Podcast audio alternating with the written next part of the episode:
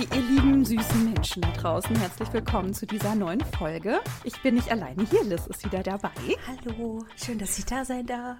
Und wir wollen heute ein tatsächlich ernsteres Thema besprechen, einen ernsten Film besprechen. Und zwar heißt dieser Film Pieces of a Woman. Und in diesem Film geht es um den Verlust eines Kindes direkt nach der Geburt und um den Umgang der Eltern bzw. der Familie damit. Das heißt, falls ihr euch mit diesem Thema nicht wohlfühlt, falls es für euch ein schwieriges Thema ist, falls ihr selbst betroffen seid und nichts darüber hören möchtet gerade, dann skippt diese Folge bitte, weil wir werden die ganze Folge drüber sprechen. Also ich kann euch das auch nicht markieren. Wir werden heute sehr viel über diesen Verlust sprechen und auch um Elternschaft und Schwangerschaft sprechen und alles, was irgendwie schwierig daran sein kann. Deswegen skippt diese Folge und dann hören wir uns einfach in der nächsten Woche wieder. Für alle anderen herzlich willkommen. Wir legen jetzt los. Wir versuchen auch den Ernst der Lage beizubehalten, aber ihr wisst, wir sind sind auch immer ein bisschen bescheuert. Ja, man muss ja auch Ernsthaftigkeit so ein bisschen mit einem Lachen lösen. Ja, das stimmt. Naja, wer weiß, wo das heute wieder landet, ne? Oh, ich hoffe nicht. Es fängt schon an, scheiße. Okay, also ich hatte mir auch so zwei Sätze aus Wikipedia rauskopiert. Und zwar ist dieser Film Pieces of a Woman aus dem Jahr 2020 und von Regisseur Cornel Mundruschko. Mundruschko? Mundruschko. Mundruschko, meinst du so? Mundruschko? Warte mal, es gibt doch hier die Vorlesefunktion. Ach so. Gehen wir doch mal auf Translate. Aber das ist ungarisch. Also ich kenne mich damit überhaupt nicht aus, habe gar kein Gefühl für diese Sprache, deswegen. Ja, wir wollen jetzt aber hier auch nicht rassistisch einfach sagen, na, hoffentlich habe ich es richtig ausgesprochen. Ja. Sein Nachname heißt übersetzt Badeanzug. Och, echt? ja. Das ist ja cute. Er ist Badeanzug mit Nachnamen. ja. So, ich höre es mir jetzt gerade kurz an. Einen Moment. Ja, mach mal. Ich habe gerade gar nichts gehört, okay. Aha. Das war schon mal gut. Okay, so, auf ein neues. Mundruzzo. Mundruzzo. So. Okay. Sehr gut.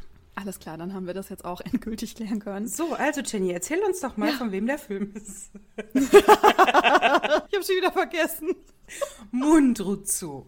Er ist der Regisseur. Aber wir haben eine weibliche Drehbuchautorin und ich hoffe, ihr Name ist nicht so schwer auszusprechen. Sie heißt Kata Weber. Ist das korrekt? Ja. Und wir haben ganz, ganz viele Frauen in den Hauptrollen. Also ich muss es leider schon so vorwegnehmen. Ich fand, das war ein sehr, sehr guter Film. Ich war absolut aus dem Häuschen. Die Drehbuchautorin wurde tatsächlich durch ihre eigene Fehlgeburt zu diesem Drehbuch inspiriert. Und es gibt auch eine reale Vorlage aus Ungarn, wo es um den Verlust eines Babys bei der Geburt ging und die Hebamme, die dabei war, wurde danach angeklagt vor Gericht. Und darum geht es jetzt auch so ein bisschen hier in diesem Film. Es wird so ein bisschen angedeutet im Film, dass die Mutter der Hauptdarstellerin im Holocaust groß geworden ist. Ah, stimmt. Ja, ja. Was ich auch sehr spannend fand. Also das Hauptthema war ja eigentlich wirklich so, rede über deine Wahrheit. Was ist dir passiert? Und jeder hat ja so seine eigene und ihre eigene Wahrheit. Und Martha ist ja die Hauptperson. Ihr wird ja gesagt, rede über deine Wahrheit. Du musst darüber reden. Du musst deine Wahrheit da rausbringen. Und ich finde es so spannend, wie sich so alles um dieses deine Wahrheit dreht. Ich fand das ein ganz schönes ah, okay. Motiv, das sich so durch den Film gezogen hat. Es startet ja damit, dass wir ein Paar kennenlernen. Das sind Martha und Sean. Diese beiden erwarten ein Baby, also Martha ist hochschwanger und sie wollen eine Hausgeburt machen. Heißt das machen? Darf sie ich, wollen darf das ich noch Baby eine. Zwischenfrage stellen? Ja. Erfahrungsgemäß. Schwangere. Ja. Kurz vor der Geburt. Sind noch ein bisschen größer am Bauch rum, oder? Oh, das kommt drauf an. Also das ist komplett unterschiedlich. Ich finde es immer so krass, im Film sehen die Bäuche immer so klein aus. Und ich kenne so bei mir aus dem Freundeskreis, wie groß die Bäuche dann waren. Wirklich so mhm. neunter Monat, was sie da manchmal wirklich an Bauch vor sich herschieben. Mhm. Ich weiß halt nicht, ob das so Film-Equipment-mäßig einfach nicht mehr geht. Keine Ahnung, weiß ich nicht. Nee, ich weiß ja nicht, wie diese Bäuche doch. da so dran gemacht werden. Also ich meine, Fettsuits werden ja auch sonst wie groß gemacht. Mhm. Also ich würde jetzt nicht sagen, dass es absolut unrealistisch war. Also man hat ja schon gesehen, dass sie schwanger war. Ja, yeah, das schon. Ich fand halt den Bauch für den neunten Monat und für kurz vor der Geburt irgendwie klein. Aber ich weiß nicht. Also ich kann mich nicht mehr so gut zurückerinnern, aber ich glaube, meiner war auch nicht viel größer. Echt? Ja, bei mir hat man ja auch erst voll spät gesehen, dass ich überhaupt schwanger bin. Ey, krass, und bei anderen sieht man schon im, wirklich im dritten Monat. Also bei mir frühestens, glaube ich, so im sechsten oder so. Vorher hat man das gar nicht gesehen. Ey, eine Freundin von mir wirklich, die musste es wirklich mit dem Go der Frauenärztin. Das ist ja meistens so zehnte bis zwölfte Woche, wurde es dann so gesagt, mhm. ja, okay, jetzt können sie es verkünden, jetzt ist so, so die kritische Phase vorbei. Die hätte nicht einen Tag länger warten können. Man hat das so krass gesehen. Ja, krass, aber so verschieden sind die Körper. Ich finde das auch echt krass, wie unterschiedlich das einfach auch aussehen kann. Ja, so. deswegen, und ich dachte, halt so, so voll unrealistisch in dem Film. Was meine einzige Kritik an dem Film tatsächlich war, dass der Bauch der Dame zu klein war. das, das war ein Ding. Dieses Paar, diese beiden, ja. möchten ihr Baby zu Hause bekommen. Und um das tun zu können, haben sie eine Hebamme, die sie dann eben anrufen. Und ich glaube, es ist so, dass ihre Wunschhebamme dann zu dem Zeitpunkt nicht kann, weil die schon bei einer anderen Geburt ist. Genau. Und dann kommt quasi eine Vertretung zu ihnen und begleitet die Geburt. Und ich muss sagen, dafür, dass eine Geburt in einem Film dargestellt wurde, war das sehr realistisch und sehr, sehr gut, weil ich fand, die haben sich richtig viel Zeit genommen. Andere Geburten in Filmen oder Serien Serien. Es ist immer alles ganz dramatisch. So die mhm. Fruchtblase platzt. Und dann fährt man ganz, ganz schnell ans Krankenhaus. Genau, dann fangen die auch instant an zu schreien. Und ja. ich denke, nee. nee, also eine Geburt ist nicht, dass man einfach nur schreit. Eigentlich nicht. Ich fand das in dem Film sehr, sehr schön, weil es war doch auch sehr ruhig. Man hat gemerkt, oh, die Wehen, die machen ihr zu schaffen. Mhm. Und was ich sehr geil fand, sie hat halt immer zu aufstoßen müssen. Ja. Ich habe gedacht, oh mein Gott, wie geil ist das? Weil, ey, ganz ehrlich, das hatte ich auch. Echt? Und mir war ja so schlecht bei der Geburt. Ich habe ja auch gekotzt währenddessen. Was? ja. Und das sagt sie ja auch, ne? Sie ja. sagt ja, oh Gott, mir ist so schlecht, ich glaube, ich muss kotzen. Das sagt sie ja. Und ich denke genau. so, ja, das kenne ich. Das, das wollte ich wirklich von dir mal hören, weil das war für mich, ne, als nicht jemals gebärende Person, ich habe das gesehen und dachte so, oh mein Gott, das ist ja noch viel schlimmer als das, was ich mir jemals vorgestellt habe. Also trotzdem, also ich habe schon auch den Charme daran erkannt, warum danach dann so viel Liebe für dieses kleine Wesen da auch ist, ne? So nach diesen ganzen Schmerzen, diese Erleichterung und Emotionen. Ja, äh, habe ich ja auch gespürt und ich habe das auch mir angeguckt und alles. Ich hatte Tränen in den Augen die ganze Zeit, weil ich das so einerseits schockierend fand, weil, ne, ich habe die Erfahrung nicht, werde sie nie mhm. haben, aber auch so, dass es gezeigt wurde, weil ich das so schlimm finde. Egal in Serien, wenn du maximal wirklich mal erahnen kannst, dass damit Marmelade irgendwo mal ein bisschen Blut rangeschmiert wurde und da wirklich man die ganze Zeit dabei war. Und da wollte ich sich tatsächlich fragen, ob das realistisch ist, gerade so mit dem Aufstoßen und mhm. der Übelkeit, weil ich dachte, das sind einfach nur Schmerzen die ganze Zeit es war trotzdem, fand ich, ein bisschen zu schnell. Aber klar, ja. dafür, dass es in einem Film erzählt wurde, musste es auch irgendwie schneller gehen. Ja. Aber ich hatte trotzdem das Gefühl, sie haben das sehr gut eingefangen. Und was ja auch krass ist, diese ganze Szene, diese komplette Geburt ist umgeschnitten. Ich habe gedacht, holy shit, einfach, das war richtig krass. Mhm. Und sie sitzt ja erstmal da und ist so, oh Gott, nee, irgendwie, oh, ich weiß nicht, sie hat irgendwie so ein unwohles Gefühl und dann mhm. isst sie, ich weiß gar nicht, ob sie noch was isst oder sie trinkt noch irgendwas. Trinkt Wasser, ja. Genau, und dann wälzt sie sich auch so rum, weil sie diese Schmerzen nicht ertragen kann. Aber ich fand sie super. Ich fand aber auch den Mann so, der halt so daneben ist und denkt so, oh Gott, okay, was kann ich tun? Ich fand das so schön, soll ich dir helfen? ich trage dich, ich nehme dich. Und dass er nicht so, kennt man ja auch, also gerade auch erst bei einem meiner Lieblingspodcasts war das Thema. Und er dann halt so sagt, naja, er war ja auch mit dem Geburtsraum und dann ja kein Blut sehen und ihm ist dann schlecht geworden und die Krankenschwester hat ihn dann zur Sau gemacht. Berechtigt. Sie hat wohl zu ihm dann gesagt, das ist schon, schon peinlich für dich, oder? Naja, aber Oha. berechtigt, also bitte. Und ich fand es so schön, dass Sean wirklich so, so dabei ist und da überhaupt nicht so angeekelt oder irgendwas. Weißt du, rübst ihm ja auch ins Gesicht. Also, und er küsst sie trotzdem und ist da und das fand ich ja, sehr Ja, der war schön. ganz aufgeregt. Das fand ich irgendwie ganz lieb. Trotzdem und dabei und nicht so ein, oh Gott, ich, mhm. mir wird schlecht, ich sehe Blut. Sie ist erst im Wohnzimmer und dann geht sie ja in die Wanne und als sie dann aufsteht, sagt sie, oh, hier ist ja Blut in der Wanne. Die Hebamme sagt, das ist alles okay, das ist ganz normal. Und ich fand das alles sehr realistisch. Also es hat mich schon sehr auch an meine Geburt erinnert, weil du hast irgendwie so Phasen und ich fand es einfach gut. Ich fand die Hebamme auch so gut. Ich fand ja. die so lieb und die war so einfühlsam und dann so, ach, guck mal, ne, wie weit und wie viel Zentimeter und so. Aber wie oft wird sowas wirklich getan? Also wie oft, die geht ja mit der Hand rein und misst ja genau den Abstand, also wie weit der Muttermund schon offen ist. Es kommt, glaube ich, darauf an, wie lange die Geburt dauert. Also bei mir ging das ja relativ zackig. Ich bin ja schon ins Krankenhaus gekommen, da war ich ja schon bei sieben und dann war ich auch eine Zeit lang alleine und als sie dann wiederkam, war das so, ja, dann los geht's. So, sie können jetzt pressen. Bei mir ging es wirklich relativ schnell, als ich dann eben im Geburtsraum war. Aber es kommt halt drauf an. Also wenn das einfach dauert, ich meine, so eine Geburt dauert in der Regel ja Stunden. Mhm. Und das hat ja auch bei mir Stunden gedauert. Ich war halt einfach vorher zu Hause. Mhm. Also ich kann das schwer schätzen, wie schnell sowas gehen kann. Also ich finde es unfassbar intim. Also ich finde es schön, dass es eine Heimgeburt war, ne? Also so, so, das ist ja das Setting, worum es ja geht. Weil ich mir so denke, im Krankenhaus, dann hast du ja noch ÄrztInnen drumherum schwänzeln und wenn du Pech hast, noch irgendwelche AssistenzärztInnen oder Studierende oder dann kommt hier mal jemand rein, dann ist ein Schichtwechsel und du bist entblößt. Ich finde Ja. das krass.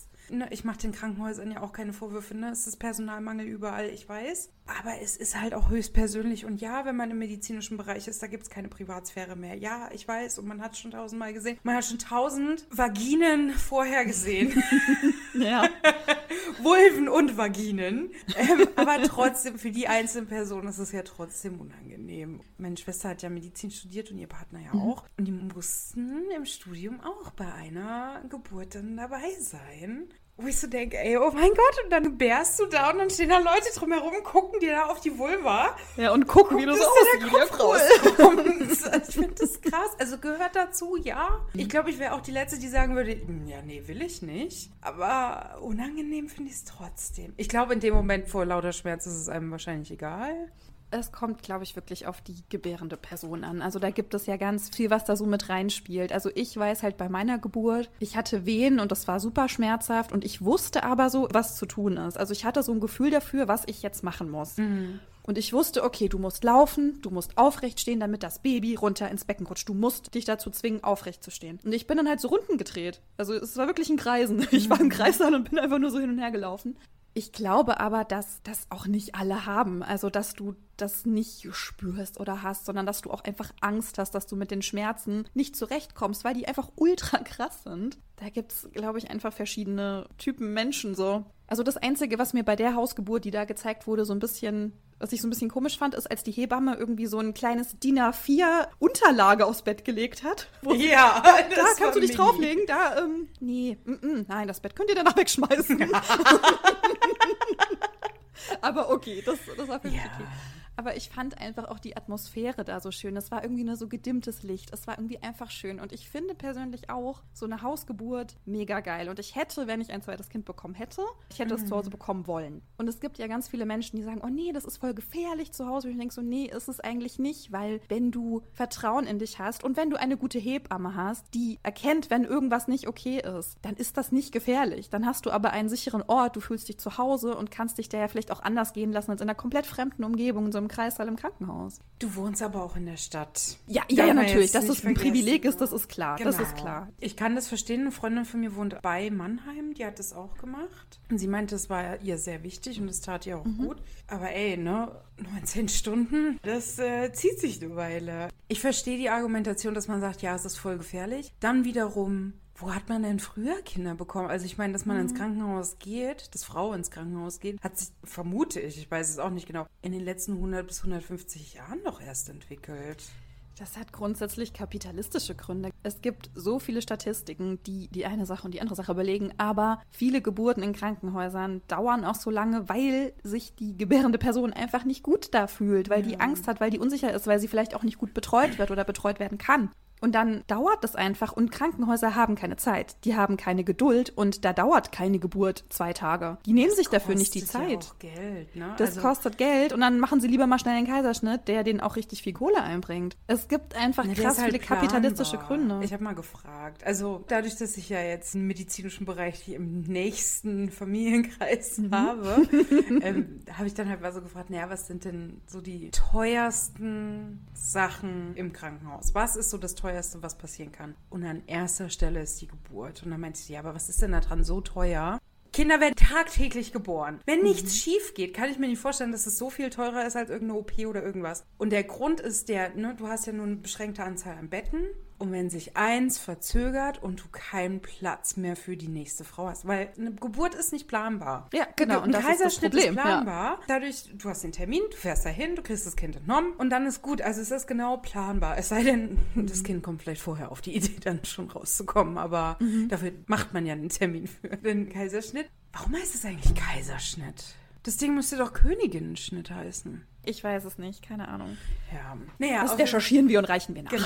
Auf jeden Fall, das ist eigentlich so der Grund, was eine Geburt halt so teuer macht. Ärzte und Ärztinnen wollen natürlich auch das Beste für die Patientinnen, aber manchmal muss man eben den Druck dann doch erhöhen, weil Platzkapazitäten Das fehlen. finde ich so krass Ich einfach, weißt du. Und das, aber das ist das das, ist System. halt der ich Grund. mach's den ÄrztInnen ja nicht zum Nee, nee, nee. Vorwurf. Klar, Das es ist ist halt ein das kapitalistisches System. Ja. Ja. Und deswegen gibt es auch einen Grund, ja, ihr müsst so und so viel Kaiserschnitte im Jahr haben. Ja, wenn ich den aber noch nicht erreicht habe, den Schnitt, dann, dann brauche ich jetzt halt noch drei Frauen. Ah, da sind ja zufällig drei. Mhm. Und es gibt so viel Gewalt unter der Geburt, die auf Frauen ausgewirkt wird, einfach durch diesen Druck, durch Angst machen. Ich habe eine Freundin, die hat zwei Kinder, ihr wurde zweimal Angst gemacht, schon während der Schwangerschaft und unter der Geburt. Die hat so eine Scheiße im Krankenhaus erlebt. Ich würde nie irgendjemanden verteufeln, der sagt, ich mache einen geplanten Kaiserschnitt oder ich will unbedingt ins Krankenhaus, weil es dir vielleicht auch eine Sicherheit gibt. Gut, ich hatte auch eine geile erste Geburt, aber ich hätte gewusst, eine zweite hätte ich niemals wieder im Krankenhaus gemacht. Niemals. Und ich meine, klar ist das eine super privilegierte Situation. Es gibt auch Geburtshäuser hier irgendwie in der Nähe und Da war eine Freundin von mir, also nicht bei dir in der Nähe, aber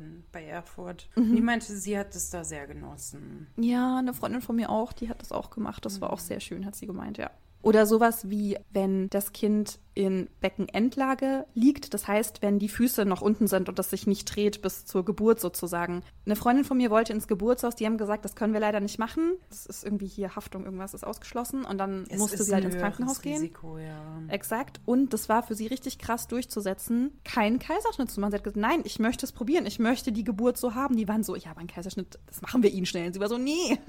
Naja, ich unterstelle mittlerweile vielen Krankenhäusern einfach auch eben nicht mehr dieses, wir wollen ja nur den Menschen helfen. Das sehe ich halt schon ganz lange nicht mehr. Ich habe mittlerweile ein großes Misstrauen in Ärzt, also in das System Gesundheitsversorgung, nicht in die das Person. System leider. Ja. Die profitieren halt davon. Und natürlich, du musst ja am Ende äh, plus minus null rauskommen zum Jahresabschluss. Wie jede Firma. Ja, im Idealfall halt mit Plus, ne? Ja. Und wir haben ja hier auch in der Nähe ein Krankenhaus, das war ganz lange städtisch. Das ist jetzt privatisiert, das ist ein Unternehmen. Und ich denke mir, so, wie kann das sein, dass wir zulassen, dass wir Gesundheitsversorgung privatisieren?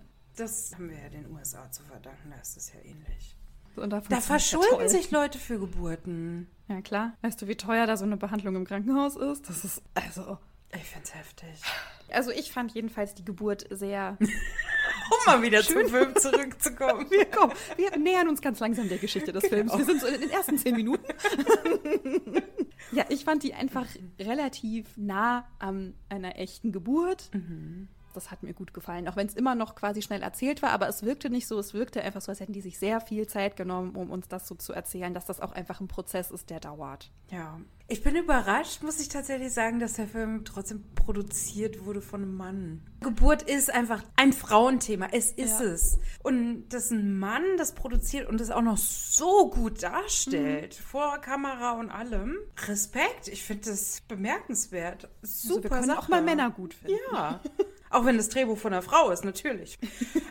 ich ich finde es trotzdem bemerkenswert, dass sich ein Mann auch das Thema angenommen hat, ne? Also, Ja. Ja, okay. Was passiert dann?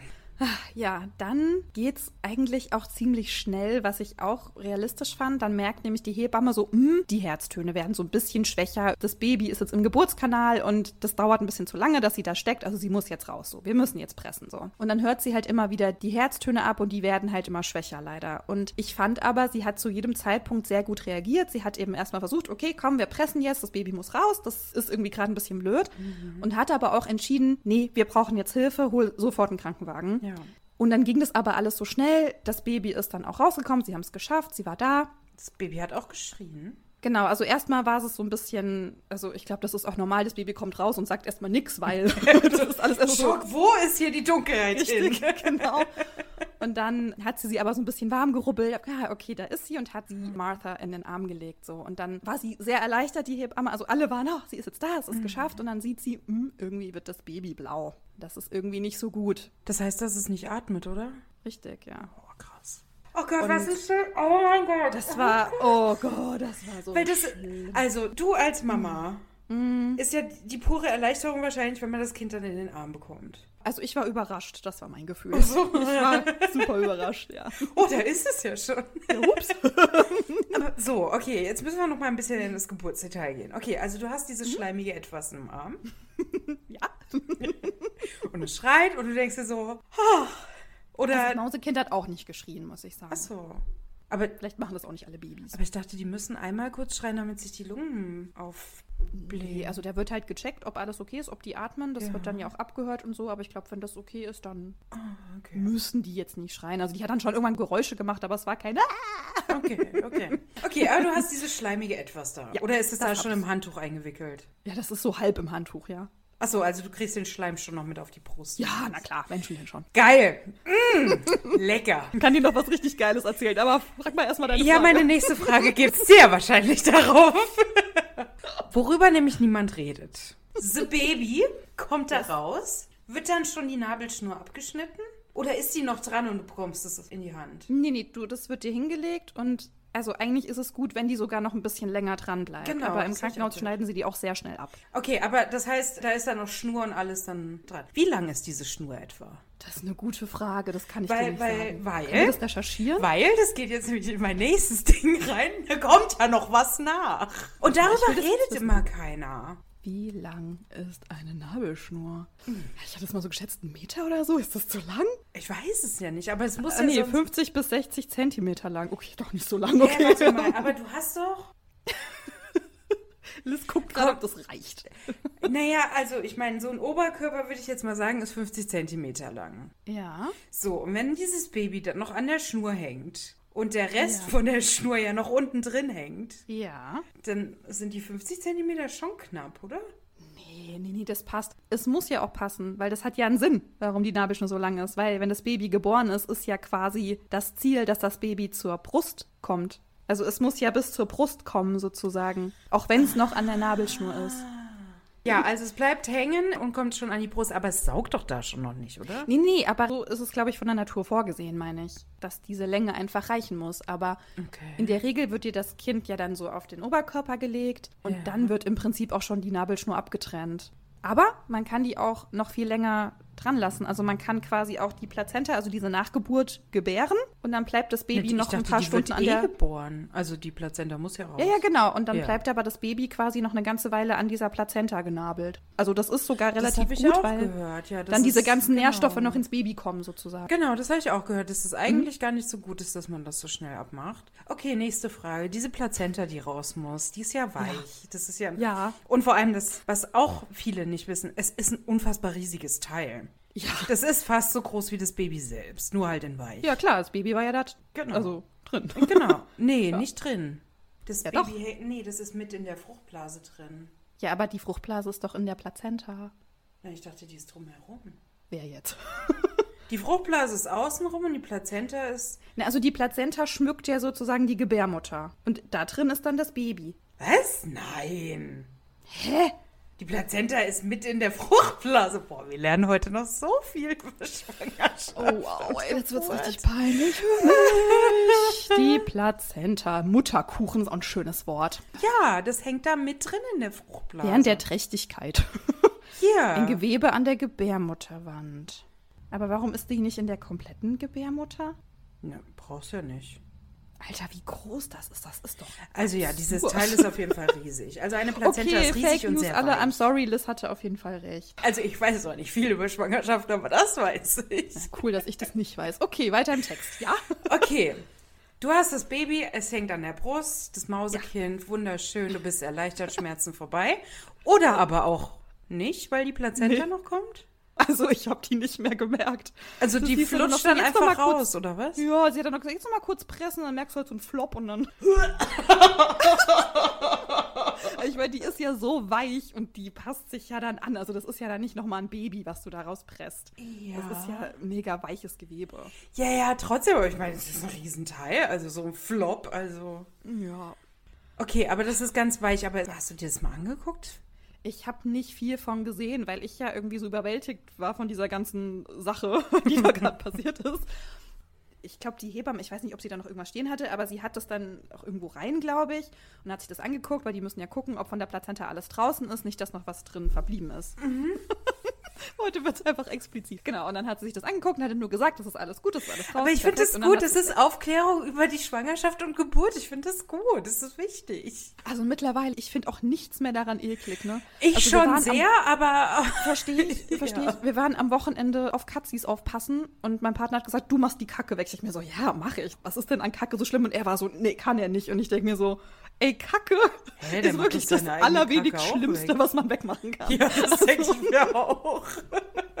aber gut, vielleicht muss man dafür erst ein paar Jahre Windeln wechseln. Keine Ahnung, ich weiß es nicht. Nee, aber du, du so hattest mir ja mal gesagt, bei dir war ja Geburt wirklich ohne Vorfälle. Weil was ich so aus dem Freundeskreis kenne, ist tatsächlich auch so, so Enddarmentleerung und so. Ja, das ist automatisch. Das habe ich ja nicht mitbekommen. Ach du. Also ich gehe davon aus, ich habe nichts gesehen. Ich weiß es nicht.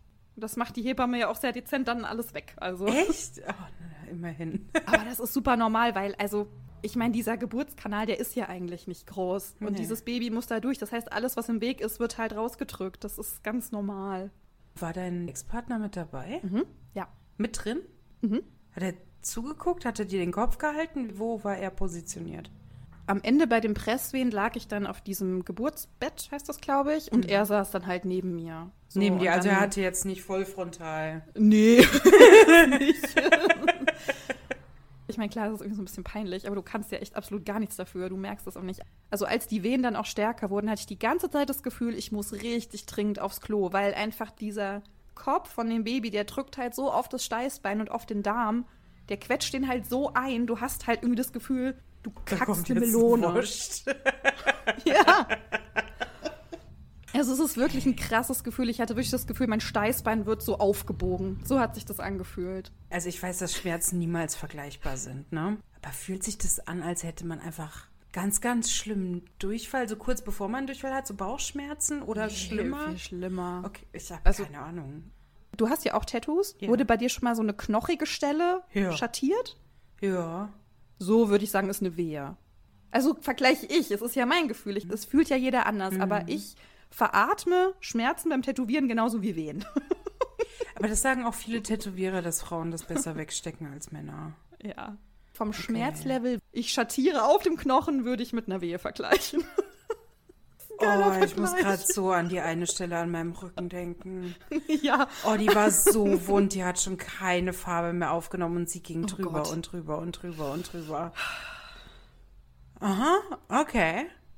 Das ist ungefähr eine Wehe.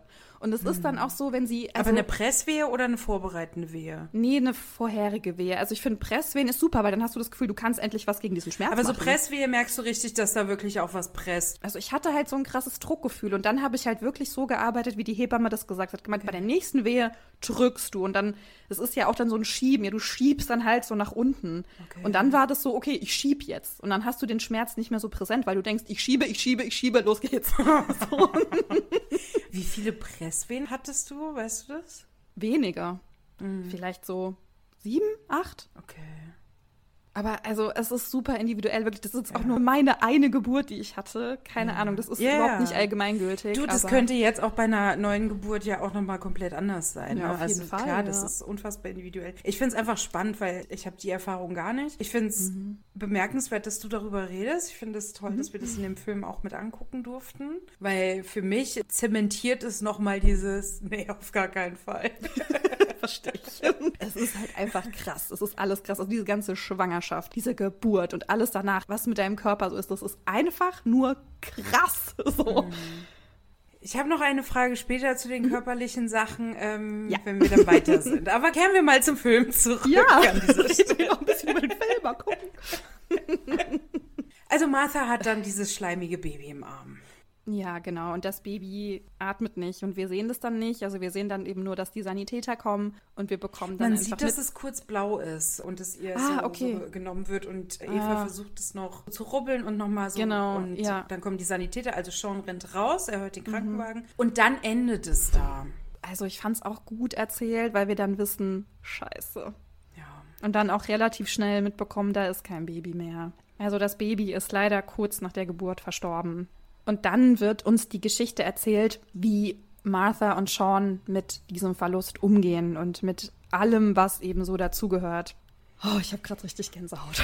Ja, es ist wie so eine Zwischenblende dann Und dann geht es eigentlich darauf, dass Martha zurück zur Arbeit geht. USA, ich weiß nicht, Boston. Ob das es ist in Boston, spielt es. Ja. USA aber wahrscheinlich hast du dann kein Mutterschutz. Steht dir immer so rein. Alles gut, sorry. es gibt halt keinen richtigen Mutterschutz. Und genau, so, das war meine Vermutung, ja. Mein Eindruck war halt so, okay, vielleicht war sie so zwei Wochen zu Hause oder so. Krankschreibung ja auch nicht, kannst du dir ja nicht leisten, wenn du keine, keine mhm. Krankenversicherung hast. Und dann geht sie zur Arbeit und dann sitzt da jemand an ihrem Platz und sie schickt ihn dann weg. Und man merkt so richtig, sie versucht einfach sehr, sehr professionell zu sein. Alle gucken sie an, alle starren sie an. Und dann geht sie kurz auf Toilette und dann hat sie dann noch diese Schwangerschaftsbinden, heißen Surfbretter tatsächlich im Fachjargon. wie sie, wie sie wirklich diese Netzunterhose mit diesem Surfbrett drin runterzieht. Mhm. Und das fand ich erschreckend, dass Frauen so mhm. früh wieder arbeiten gehen müssen. Also es gibt ja, keinen gesetzlichen Mutterschutz. Ich hoffe, dass sie vom Arbeitgeber zumindest ein paar Tage hatte. Aber das gibt es gar nicht in den USA. Keinen gesetzlichen. Krass.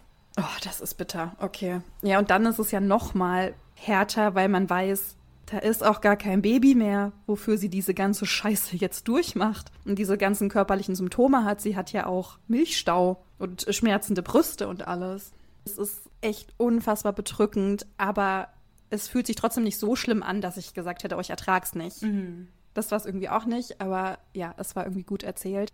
Martha findet langsam so wieder zu ihren alten Gewohnheiten zurück oder zu ihrem alten Leben zurück, sage ich mal. Also bei vielen Dingen auch, weil sie keine Wahl hat, wie äh, ich muss halt arbeiten, sonst gibt es halt irgendwie keine Kohle. Ja.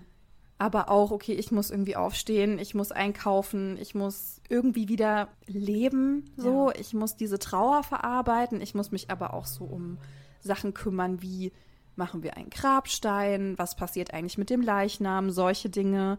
Und dann, wie viel da Leute sich auch einmischen. Genau, also es passieren dann einfach so ein paar Steps, die auch gemacht werden müssen oder die sie durchlebt. Und ich muss sagen, an Martha fand ich alles gut. Ich mochte alles, was sie so getan hat. Ich mochte alle ihre Entscheidungen. Ich fand die alle absolut nachvollziehbar und gut und richtig und hätte sie genauso gemacht. Ich konnte mich richtig gut mit ihr identifizieren. Weil es dann ja darum geht, was passiert dann mit dem Leichnam? Wurde der obduziert im Krankenhaus oder ähm, so? Genau, also es gab eine Obduktion und sie hatte noch die Wahl, den Leichnam zu spenden für medizinische Zwecke. Genau, das wollte ihr Partner eigentlich nicht, aber sie hat gesagt, ja, was soll ich aber damit? So, also ja. dann sollen sie es doch bitte nutzen. Fand ich auch eine richtig starke Entscheidung. Ja. Im Verlauf findet man ja raus, dass Marthas Mutter ja, wie gesagt, diese Holocaust-Überlebende ist. Und im jüdischen Glauben muss der Körper unversehrt bleiben. Also darf mhm. auch nicht, was ja sehr, sehr üblich ist, so Feuerbestattungen, ist im jüdischen Glauben auch nicht vorhanden. Was ja auch im Holocaust ja dieses Erniedrigende daran war, dass mhm. sie ja die Leichen dann auch noch verbrannt haben. Also ah, dieses ja. ganze Konstrukt, die haben so viel gemacht, um Juden so richtig noch eins auszuwischen und noch mehr Hass und noch mehr, hier, wir respektieren euch nicht. Einfach so dieses Wissen darüber und es dann noch extra zu machen. Ich finde das ekelhaft einfach. Ja, das heißt, es kollidiert dann ja auch so ein bisschen die Wünsche ihrer Mutter oder ihrer Familie mit denen, was sie eben möchte. Aber ich fand es halt trotzdem krass stark, dass sie das dann aber gemacht hat und sich nicht hat unter Druck setzen lassen. Und es geht dann ja auch um ein Grab und einen Grabstein, der ausgesucht wird. Und dann treffen sie sich, also Sean, Martha und die Mutter ist auch dabei, weil die irgendwie den Bestatter oder so kennt. Die ah, die bezahlt, bezahlt das. Stimmt, genau. Ja. Und dann wird aber der Name des Kindes falsch geschrieben. Genau. Und Martha sagt, so heißt meine Tochter aber nicht nicht. Die heißt Yvette und das wird nicht so geschrieben. Nicht mit I oder genau. nicht mit Y. Aber ich glaube, sie wollte es mit Y schreiben. Äh, ja, mit der amerikanischen Schreibweise, wo ich nicht weiß, mhm. wie sie ist. Aber es hat sie auch gestört, dass es E am Ende war, weil die amerikanische Schreibweise wohl irgendwie anders war. Ja, irgendwie die amerikanische so, also, Schreibweise. Und genau, und ihre Mutter hat gemeint so, hä, nein, wir machen hier die alte von deiner Urgroßmutter ja, oder irgendwas. Genau. Und sie hat ihren Wunsch überhaupt nicht respektiert, weil sie hat gesagt, mein Kind heißt so und wird so geschrieben. Nee, und dann ist sie nicht. ja gegangen. Ja. Finde ich gut. In dem Moment dachte ich so, ah, du musst mehr für dich einstehen, sag doch noch was. Aber im Verlauf des Films merkt man ja, dass sie trotzdem dann ihren Weg damit geht. Ich habe mich auch gefragt, so wie viel hätte das auch gebracht, wenn sie da gestritten hätte. Also ich merke das bei mir dann immer so, ne? Wenn mich was aufregt, ich bin ja sofort im Streit und dann denke ich so, ja, vielleicht hätte ich auch einfach nichts sagen sollen. Und es fällt mir richtig schwer. Und deswegen, ich finde es gut, dass Martha das gemacht hat. Ich finde das bemerkenswert und so will ich auch sein in Streitsituationen. Ja, man muss ja auch sagen, sie war halt auch müde, sie war erschöpft. Ja, sie hat auch irgendwie gerade überhaupt keine Kraft gehabt, um jetzt darüber zu streiten. Da hat sie gedacht, okay, ist egal, ja, wenn du es bezahlst, mach, was du willst. Es ist auch irgendwie völlig egal, weil sie hat ihr Kind verloren und nichts daran wird das irgendwie ändern oder sie damit trösten. Egal welcher Name da auf irgendeinem Grabstein steht, das wird sie nicht trösten. Sie wollte auch diesen Grabstein gar nicht. Genau, ja. Und man erfährt dann ja auch so was ganz, ganz Süßes, ne? dass sie in Supermärkten ist und an Äpfeln riecht, weil oh. dieser Geruch sie an ihre Tochter erinnert, weil sie in Erinnerung hat, sie hat gerochen wie ein Apfel. Oh Gott, ey, da muss ich kurz da ein paar Tränen so wegblinzeln. und ich saß im Zug, ey. Und dann ist sie da und riecht an Äpfeln und versucht eben diesen Geruch wiederzufinden. Riecht ein Baby nach Apfel? Vielleicht hat das einfach sie an einen Apfel erinnert, dass sie gedacht hat, ja. mein Baby riecht wie ein Apfel was riecht es? Würdest du den hm. Geruch wiedererkennen, wenn du es nochmal riechen jetzt, würdest? Jetzt nicht mehr. Ich weiß aber jetzt, wie mein Kind riecht. Und ich glaube, dass mich bestimmte Gerüche an sie erinnern würden. Sie riecht vielleicht nicht nach Zimt, aber vielleicht rieche ich Zimt und denke an sie. Mm. Also ich glaube, es ist vielleicht auch so, dass du emotional was irgendwie verknüpfst damit. Das muss ja nicht unbedingt genauso riechen, aber dadurch, dass ich ja mein Kind gestillt habe, ich hatte das Gefühl, sie riecht immer so ein bisschen nach Milch. Also nie eklig oder vergoren oder so, sondern immer so ein bisschen irgendwie so nach Milch. Keine Ahnung. Also aber auch nicht ja, nach Kuhmilch. Also ja, ich weiß, was du meinst. Aber also ich kenne das aus einer Scrubs-Folge und sie ist so richtig. Manche Babys riechen nach Schinken und es sind Schinkenbabys. Oh. Ja, vielleicht erinnern manche Leute das eben an sowas. Weißt du, also ich glaube, dass man ja einfach so Gerüche auch verknüpft mit Emotionen. Also ich habe das ja auch manchmal, wenn ich so frisch gemähtes Gras oder nasses Gras rieche, oh, dann denke ich so, so, oh, das ist das Schönste. Ja. Und ich glaube, das erzeugt dann so ein Gefühl und das erinnert dich dann vielleicht auch an eine Person oder so. Zurück zum Film. Martha steht dann ja im Supermarkt und riecht an Äpfeln. Oh. Und dann kommt eine Bekannte ihrer Mutter, die eben weiß, was passiert ist, also dass sie einen Verlust erlitten hat, und labert sie da stundenlang voll. Und sie steht einfach nur da und denkt sich. Ey, manche aha. Leute kennen aber auch keine Grenzen wirklich. Die einen, die einen erdrücken mit ihrer Empathie, weil die nicht wissen, wie sie mit ihrer Emotion umgehen sollen. Und die Leute, die es totschweigen sind so die zwei Extreme und ich finde, man sollte irgendwie so einen Mittelweg finden, anbieten, drüber zu reden, ne, auch für andere Schicksalsschläge, aber auch nicht immer wieder mit dem Thema anfangen. Aber eine fremde Frau, ja, die kennt sie quasi gar ja. nicht. Das ist ja super weird. Manchmal fällt es aber auch einfacher, mit Fremden drüber zu reden, weil man die nicht so gut kennt. Ja, aber im Supermarkt. Nein, natürlich nicht. Ne? Super, absolut nicht. Ja, aber diese Frau, die war so unangenehm. Das hat mich so ja. aufgeregt und ich dachte so, am liebsten wäre ich jetzt da und würde die wegschicken. Und da sagt sie auch nichts, weil sie denkt, was soll ich ihr jetzt sagen? Ich gebe ihr bestimmt nicht noch was von meiner Trauer. Ganz bestimmt nicht. Ja.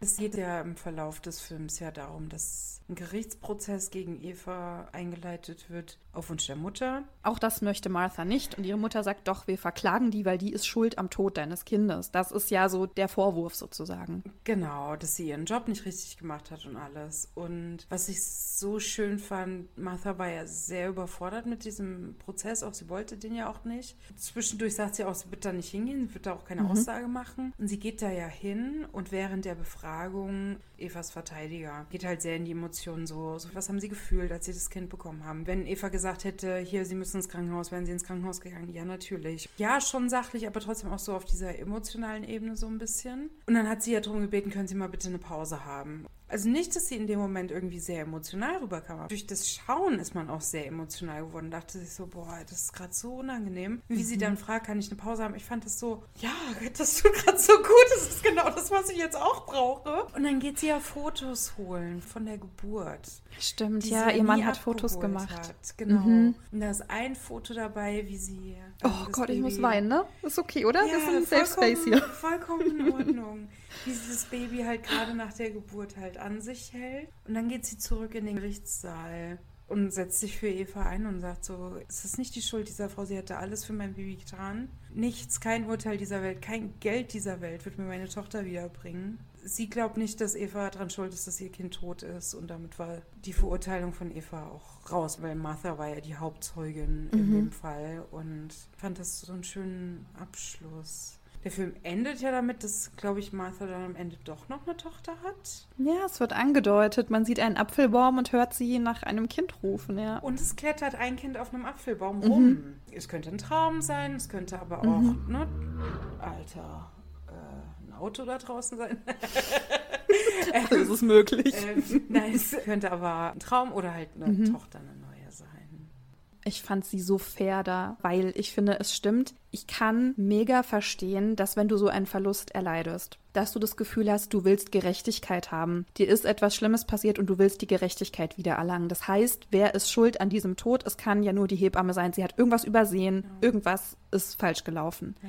Aber auch sie ist ja nur ein Mensch. Das heißt, falls sie etwas übersehen hat, irgendwas nicht abgehört, irgendwelche Herztöne nicht richtig abgehört hat, das sind halt leider Sachen, die passieren. Und das ist so schlimm, das in so einem Fall sagen zu müssen. Aber wir sind alle Menschen, wir machen Fehler und das passiert leider. Und dass Martha das anerkennt und sagt, vielleicht hat sie einen Fehler gemacht, vielleicht hätte sie auch nichts tun können, vielleicht wäre es so oder so passiert, keine Ahnung. Sie hat nichts falsch gemacht. Und mein Empfinden war auch, sie hat nichts falsch gemacht. Und ja schon mal gar nicht böswillig, weil ich meine, ihr Job ist Hebamme. Sie möchte, dass ein ja. Kind zur Welt kommt. Das ist ihr Job. Warum sollte sie da mutwillig irgendwas falsch machen?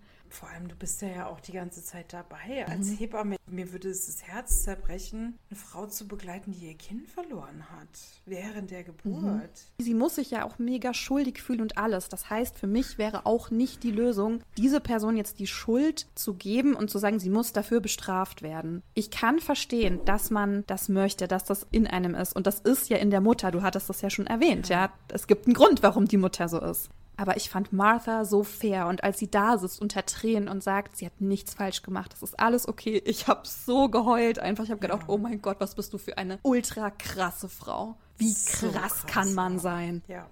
Deswegen an Martha, ich habe wirklich alles geliebt. Ich fand ihre Figur so stark, so gut, so verletzlich aber auch, weil diese Situation so furchtbar ist. Du siehst, wie sie leidet und sie versucht irgendwie damit umzugehen. Sie versucht dann auch wieder auszugehen und tanzen zu gehen, etwas für sich zu machen. Sie räumt das Kinderzimmer aus, wo sie einen Riesenstreit mit ihrem Partner hat, weil er sagt, nein, ich will aber nicht, dass du das wegräumst. Und so, ja, aber wir haben kein Kind. Wir brauchen das nicht. Ist halt schwierig, wenn du in einer Partnerschaft bist, musst du ja schon schauen, wie beide Partner damit klarkommen. Sie hat viel dann gemacht, was ihr wichtig ist, was ich auch verstehe. Sie ist am Ende als Mutter die Hauptleidtragende. Ja, der Vater hat auch einen Verlust ertragen. Und das will ich auch nicht kleinreden, aber ich glaube dennoch für eine Mutter, die ihr Kind direkt nach der Geburt verliert, ist der Schmerz größer.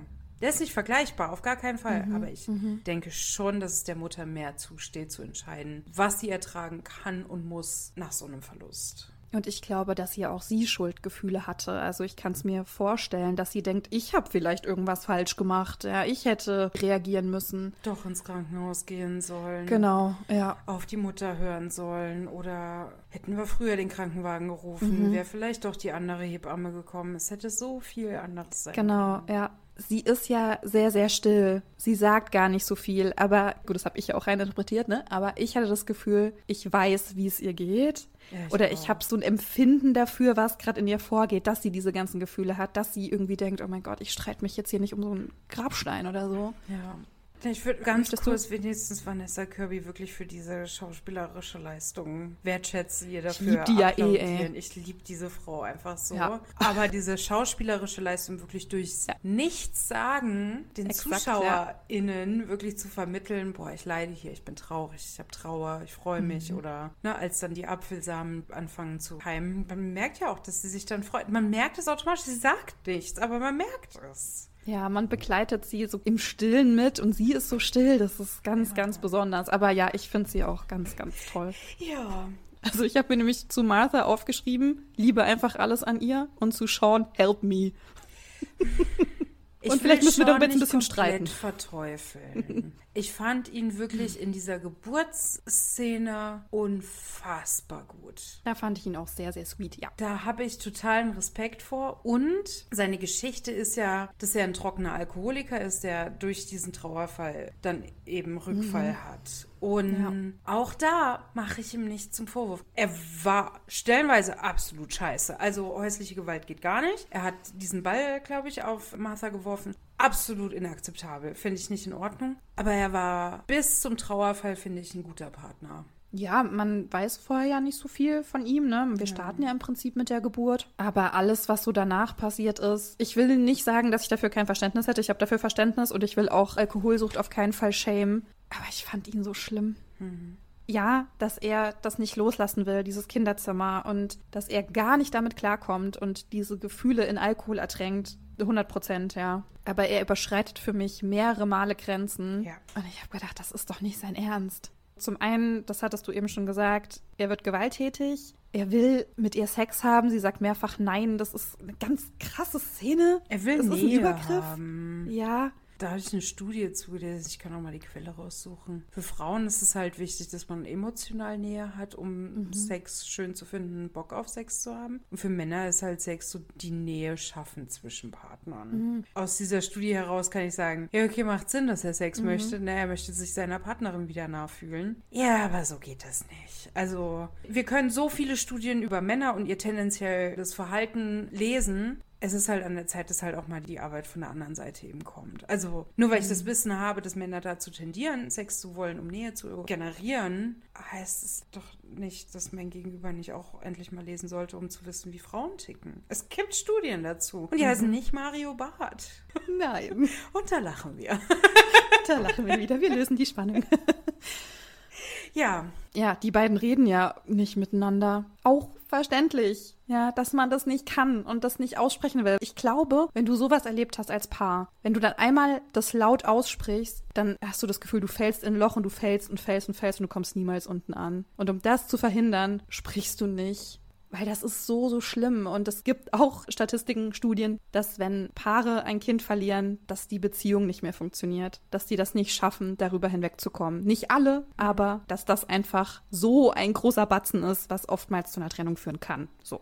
Und das fand ich auch sehr, sehr schade, aber auch nachvollziehbar, auch irgendwie logisch, dass das so passiert ist. Aber für mich hat Sean einfach viel zu oft Grenzen überschritten. Zum einen mit ihr, zum anderen, dass er trinkt. Okay, ist eine Sucht. Aber das Allerschärfste ist ja, dass er dann anfängt mit der Anwältin, die die Mutter engagiert hat, um das ist ihre Cousine. genau die Hebamme zu verklagen, Ja. auch noch familiär alles, ne? Mit der hat er dann eine Affäre. Ja. Und dann habe ich mich wirklich gefragt, ob er mich irgendwie komplett verarschen will. Na, und mit der Mutter verbandelt er sich ja auch noch, was den Prozess ja angeht. Die sind ja so ein Team, auch mit diesem Grabstein und allem. Der ist immer so auf der Seite der Mutter oder sie ist auf seiner, wie auch immer. So die beiden sind so ein Team gegen Martha.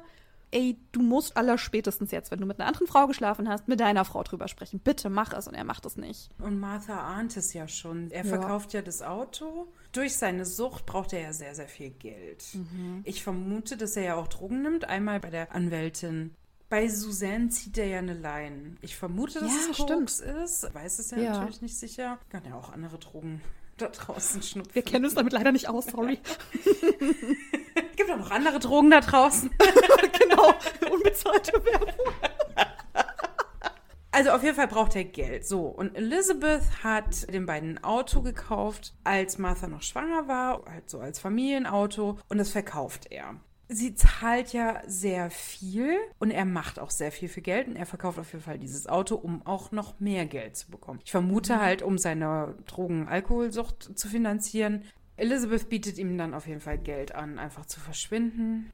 Hau ab. Wir brauchen dich hier nicht. Sag hier irgendwas, aber geh. Sie konnte ihn eh nicht leiden und ja, taucht er den Rest des Films auch nicht mehr auf. Der ist dann weg.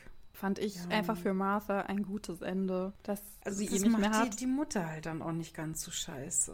Ja, Da weiß ich nicht. Ich frage mich, was die Motive der Mutter waren. Ihn loswerden. In dem Fall ja, aber die ganze Zeit, also sie war ja so grenzüberschreitend. Sie hat ja nichts von dem akzeptiert, was ihre Tochter gewünscht hat. Da gibt es ja auch diese Szene, auch eine krasse Szene, weil auch komplett ungeschnitten, als die sich alle bei der Mutter im Haus treffen. Ja. Da ist auch diese Anwältin da, also Suzanne ist da und die Schwester? Ich glaube, ja, die Schwester dann, ja. Genau, die sind irgendwie alle da und dann gibt es dieses Gespräch zwischen Martha und ihrer Mutter, wo sie dann auch sagt so, ey, jetzt lass mich doch mal einfach so sein, wie ich bin. Ich kann mich nicht mehr so gut erinnern, aber sagt sie nicht auch irgendwas von wegen so, ja, man merkt dir deine Trauer nicht an oder du bist irgendwie nicht so dieses perfekte Opfer, vermeintlich. Naja, du sie, bist sie, so ein sie, schlechter... sie redet da irgendwie nicht drüber und sie tut so, als wäre nichts. Sie soll sich doch mal die Haare kämmen und sich mal ordentlich anziehen. Martha kommt rein und Elizabeth sagt dann erstmal, oh, ich hatte gehofft, für das Event heute würdest du dich schöner anziehen. Stimmt, und sie hat sowas Hübsches an. Sie Ja. sieht so gut angezogen aus einfach. Ja. What the fuck? Einfach so unnötig kritisiert für keine Ahnung was. Fürs Ja, aber egal, Dasein. was sie angezogen hätte. Ja, sie hätte so einen Satz bekommen. Genau. Aber ihre Mutter kritisiert ja im Prinzip auch an ihr, dass sie gar nicht diesen Drang hat, die Hebamme zu verklagen, dass sie das blöd findet. Ja, so, ja, mach redet das doch nicht mal. Drüber. Ja. Genau. Da hätte ich mir, glaube ich, so ein bisschen mehr gewünscht, dass Martha noch mehr gesagt hätte. Also sie hat dann ja auch mal endlich gesprochen und gesagt, ey, jetzt ist Stopp so, hör auf so mit mir zu sprechen, das ist mega scheiße. Ich hätte mir da, glaube ich, gewünscht, dass sie einfach noch mehr sagt, so halt einfach dein verkacktes Maul jetzt. Ja. sie hat dann auch gesagt, jetzt ist Schluss, jetzt ist Stopp, ich höre mir das nicht mehr an. Ich möchte das nicht, du hast es zu akzeptieren, dass ich das nicht möchte. Ich muss mich hier eine halbe Stunde von deiner Freundin im Supermarkt anlabern lassen, weil du irgendwas über mich erzählt hast.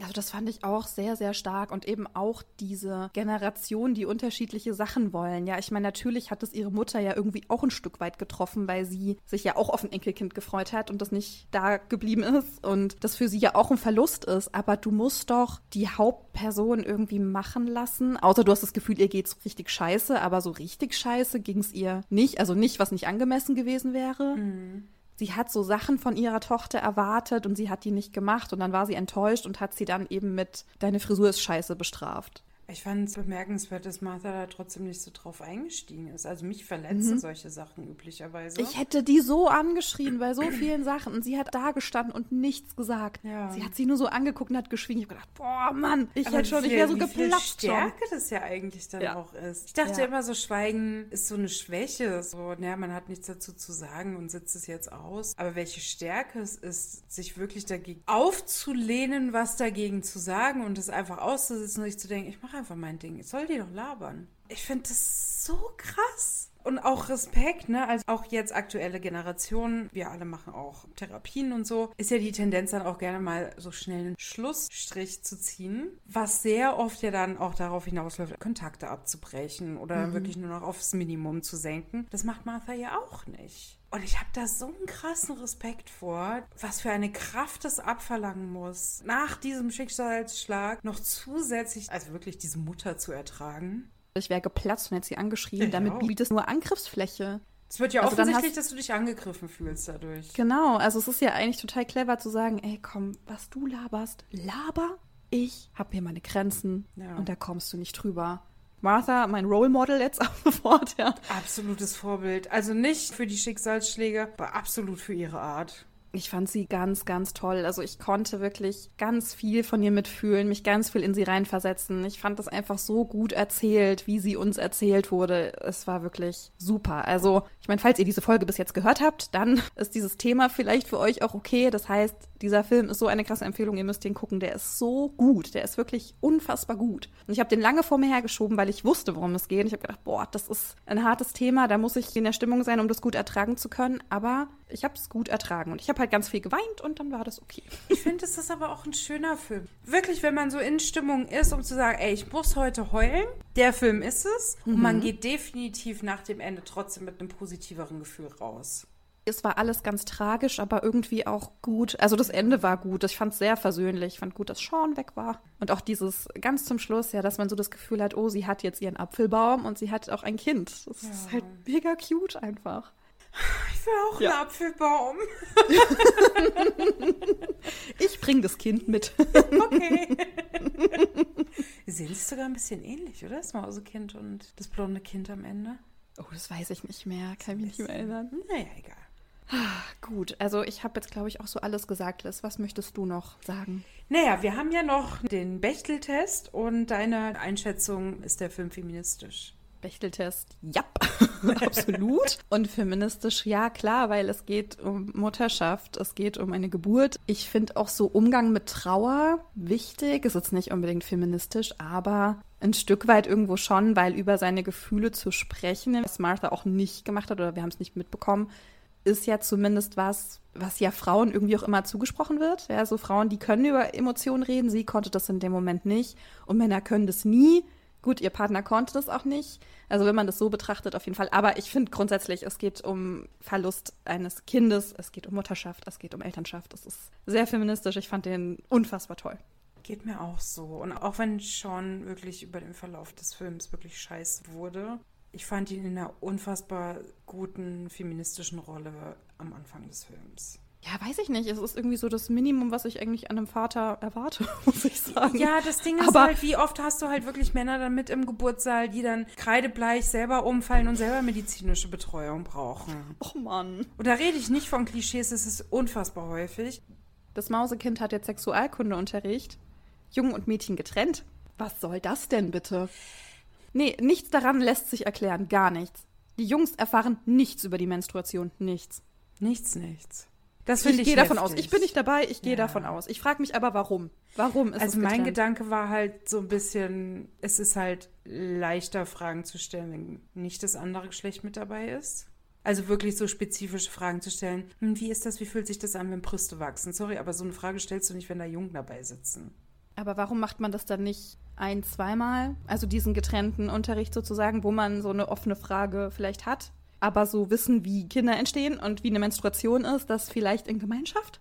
Ja. Weil das ist ja auch eher medizinisch, biologisch, wie auch immer. Aber gut, okay.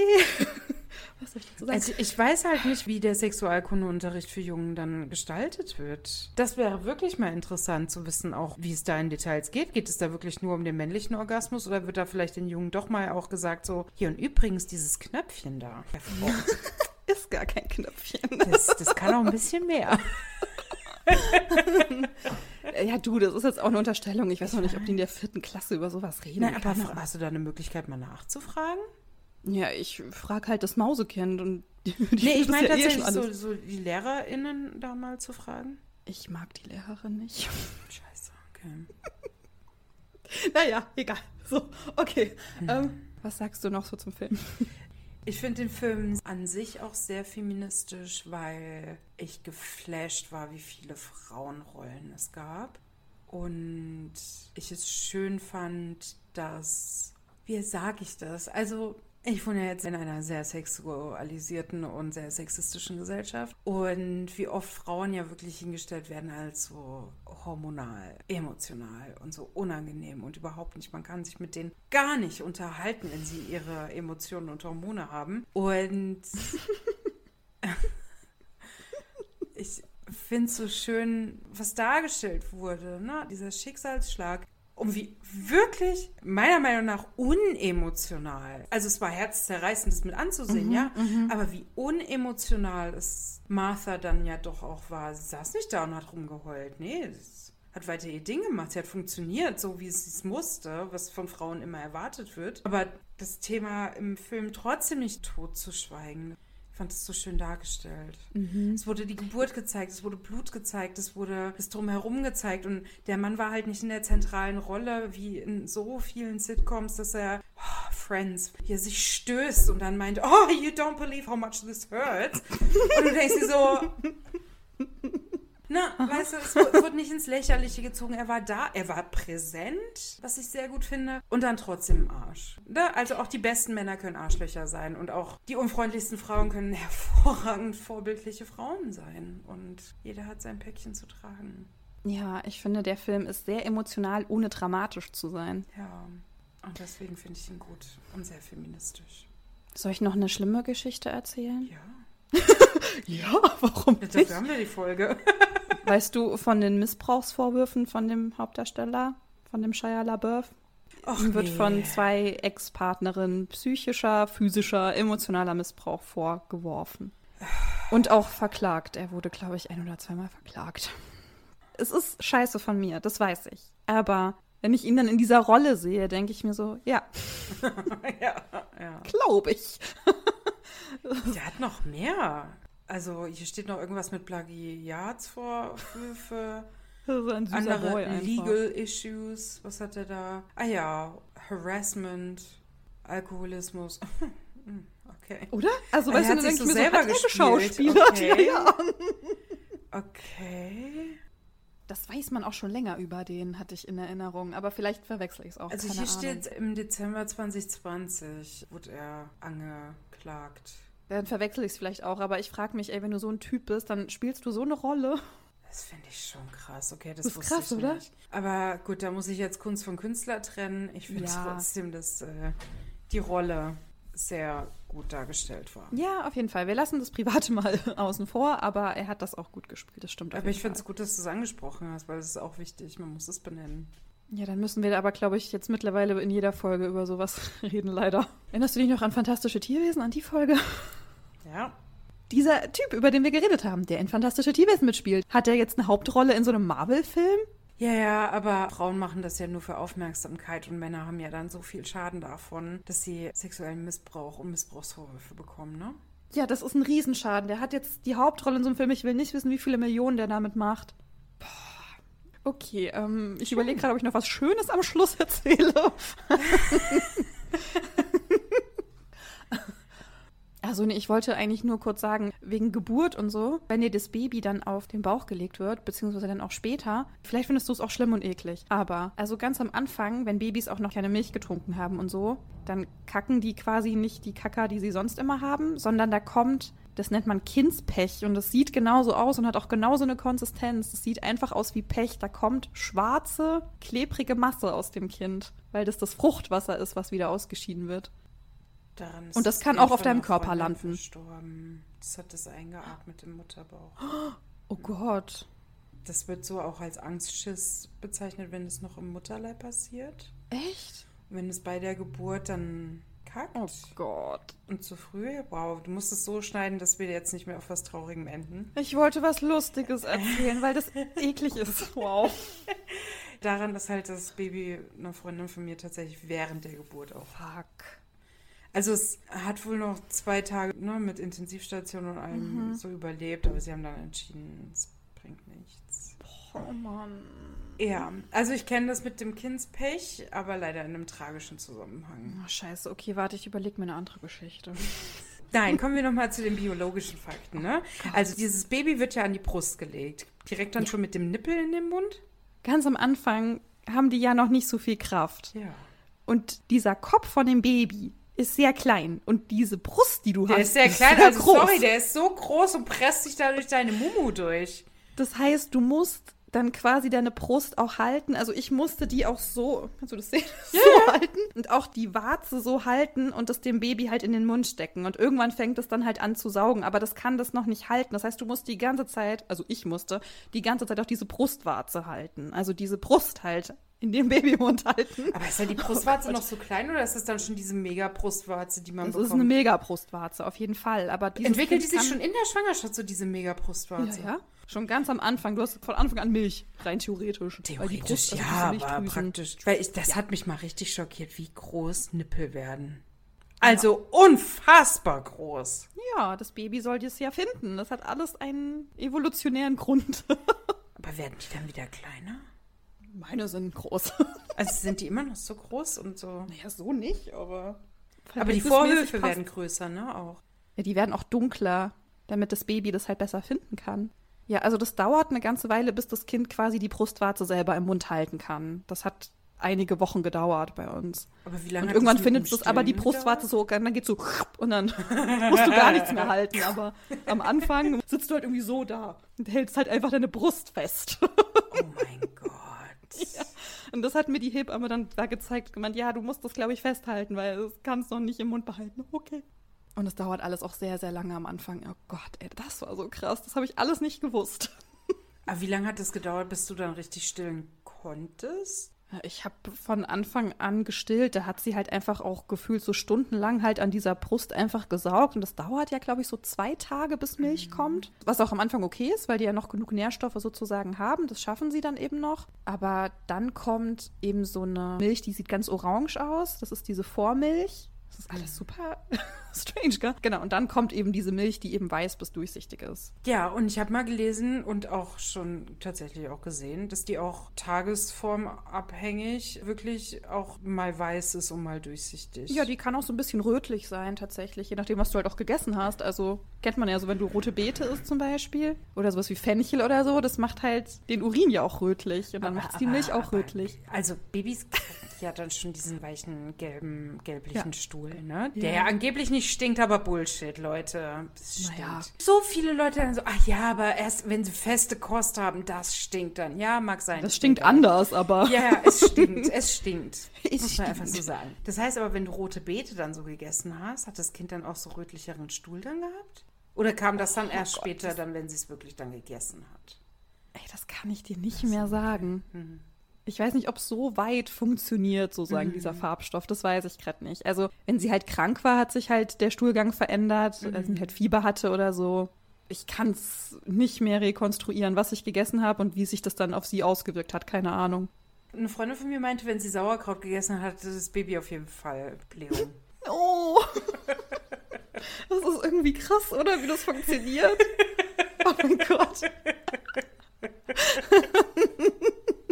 Irgendwie finde ich es ja süß, ne? Das ist hier rein und da wieder raus direkt, ne? Ist ja auch ein kurzer Weg, aber irgendwie finde ich es lustig. Ich finde es krass, was der weibliche Körper alles kann. Ja, aber das ist doch auch krass, dass da Milch drin ist, mit dem du ein Kind ernähren kannst. Hallo, es ist krass, Monate. dass ich hier sowas habe, obwohl ich niemals Kinder haben werde.